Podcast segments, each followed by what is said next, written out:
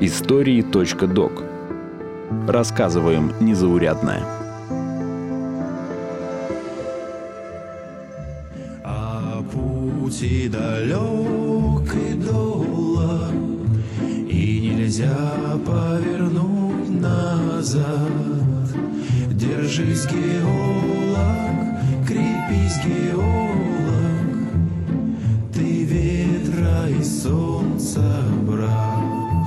Кого вы представляете, когда слышите слово «геолог»? Наверное, высокого бородатого мужчину в водолазке, с молотком в руках и проспиртованного не хуже, чем экспонаты в кунсткамере. На самом деле, современный геолог — это специалист с огромным набором технических компетенций. Это программист, геофизик, специалист по работе с большими данными и даже искусственным интеллектом. Хотя молоток, конечно, никуда не делся. Всем привет! Меня зовут Руслан Жигалов, и вы слушаете новый эпизод подкаста «Истории.док», посвященный работе современного геолога. Надевайте водолазки, будет холодно. Разыгралась в тайге непогода, Здесь в июле с погодой беда. Я друзей не видал по полгода, Я жены не видал никогда. Геология считается одной из самых романтичных профессий. В СССР ее активное развитие началось в 50-х, когда строили БАМ и Братскую ГЭС, осваивали целину и искали нефть в Сибири. Подходящие для грандиозных строек века места еще предстояло определить, и здесь в игру вступали геологи. О том, как менялась профессия, мне рассказал бывший директор, а ныне главный геолог компании «Ян Геология» Николай Тямисов, проработавший на Крайнем Севере больше 40 лет. С одной стороны, все просто, да, геология – это наука о Земле. Но эта наука о Земле состоит из очень многих сведений, которые на стыке других наук, той же физики, химии, минералогия, например, вот это вот, химия, а изучение структуры кристаллов – это уже физика. Ну, скажем так, геолог – это образ жизни вообще-то, да, не профессия.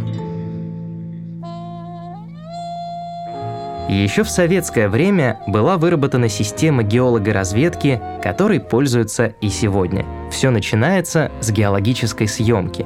Это целый комплекс разных исследований.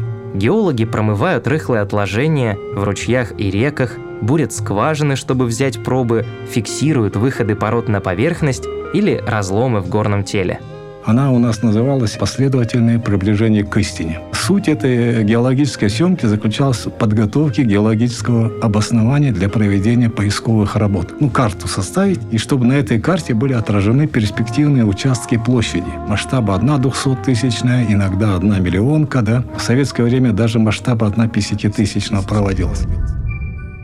После съемки идут поиски, по результатам которых специалисты прикидывают – а сколько вообще полезных ископаемых может содержаться на этом клочке земли?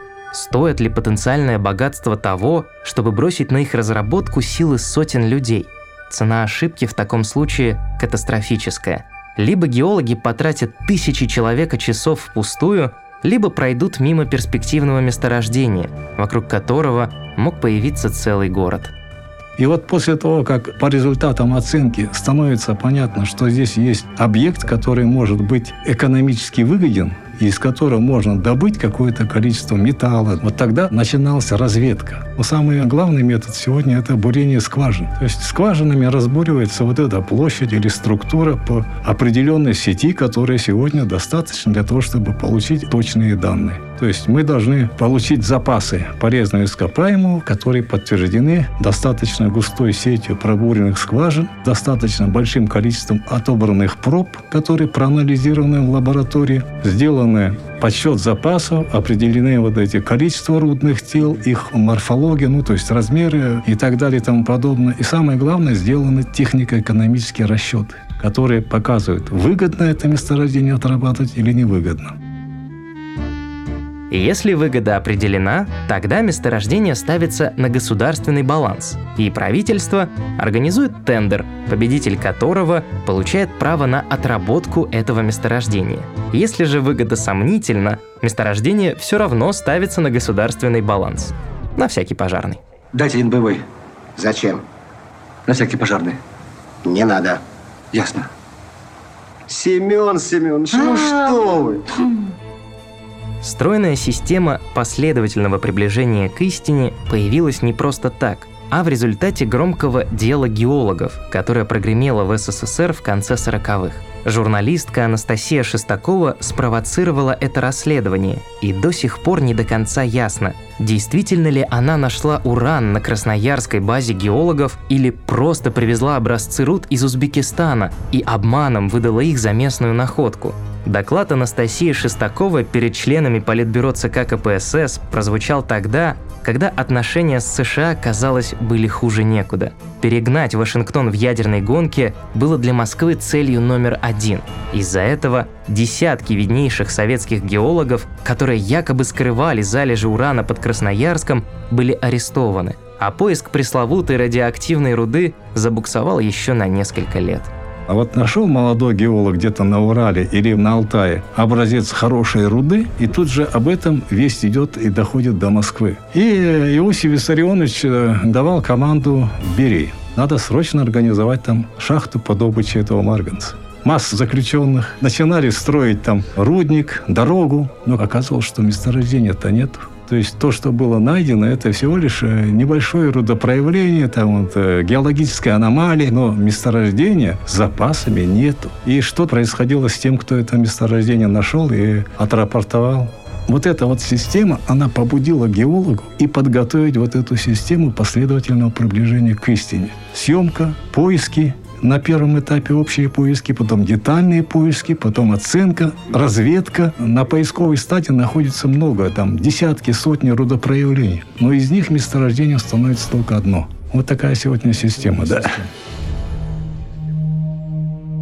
Довести месторождение до разработки – большая удача, и не у каждого это получается. Можно всю жизнь проработать геологом, но так и не дожить до того момента, когда на участок заедет добывающая техника. К примеру, Кучузское месторождение в Якутии было обнаружено еще в 60-х годах. Это одно из крупнейших месторождений золота в России. Его там, по предварительным оценкам, где-то 200 тонн. Это окончательно выяснили лишь в 2023 году, а разрабатывать месторождение за полярным кругом начнут не раньше 2029 когда рядом построят атомную электростанцию и проведут коммуникации. Нежданинское месторождение – четвертое по величине в России с объемом почти в 700 тонн золота. Открыли еще в начале 50-х, и лишь пять лет назад началось его промышленное освоение – а Наталкинское месторождение на Камчатке, или попросту Наталка, была открыта еще в 40-х, но его разработка началась лишь в 2017 -м. Там содержание золота невысокие, поэтому это а, сдерживало начало их освоения. Когда стало понятно, что экономически выгодно добывать руды с низкими содержанием, вот тогда и была сделана масштабная разведка Наталки, которая показала, что там несколько сотен тонн золота находится в этом месторождении. Подробнее о том, как в России сегодня добывают золото, можно послушать в эпизоде «Золотодобыча. Как стать вольным старателем и какое золото нельзя намыть». Сегодня основная добыча золота производится на тех месторождениях, которые раньше было просто невыгодно вырабатывать, потому что не было нужной техники. Мой собеседник Николай Тямисов провел 40 лет в составе Янской геолого-разведочной экспедиции. И, по его словам, опыт современных геологов почти не отличается от того, что он сам пережил в 80-е годы, с той лишь поправкой, что нынешние ученые вооружены не только молотком. Контора их экспедиции располагалась в якутском поселке Батагай, куда они приезжали на зимовку, изучать образцы пород и заполнять документы – в апреле, когда температура поднималась до минус 5 или минус 2 градусов по Цельсию, большая часть геологов разъезжалась на полевые участки, которые были разбросаны по территории площадью 1 миллион квадратных километров. Для сравнения, площадь РФ на сегодня составляет чуть больше 17 миллионов квадратных километров. Получается, в ведении Янской экспедиции была 1 семнадцатая часть всей России.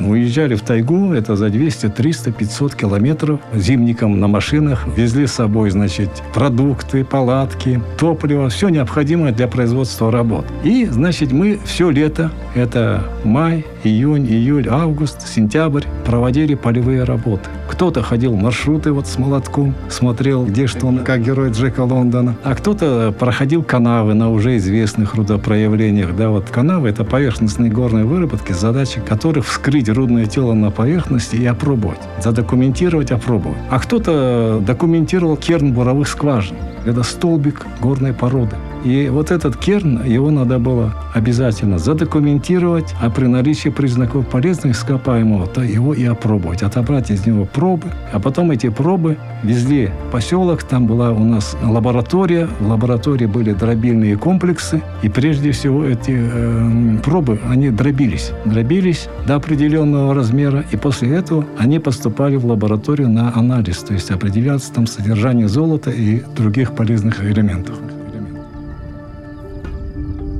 Если вы при слове «бурение» представляете себе гигантские буровые установки, то это не совсем так. Геологу не нужны тонны породы. Ему достаточно будет маленького отверстия в земле диаметром несколько сантиметров, из которого он извлечет нужную информацию о том, какие полезные ископаемые здесь находятся. Например, в 1990-х годах на Кючузском месторождении пробурили около 300 скважин общим объемом 120 километров бурения – то есть каждая такая скважина была длиной не менее 300 метров. Можно сказать, что земля под ногами геологов была изъедена дырками, как швейцарский сыр.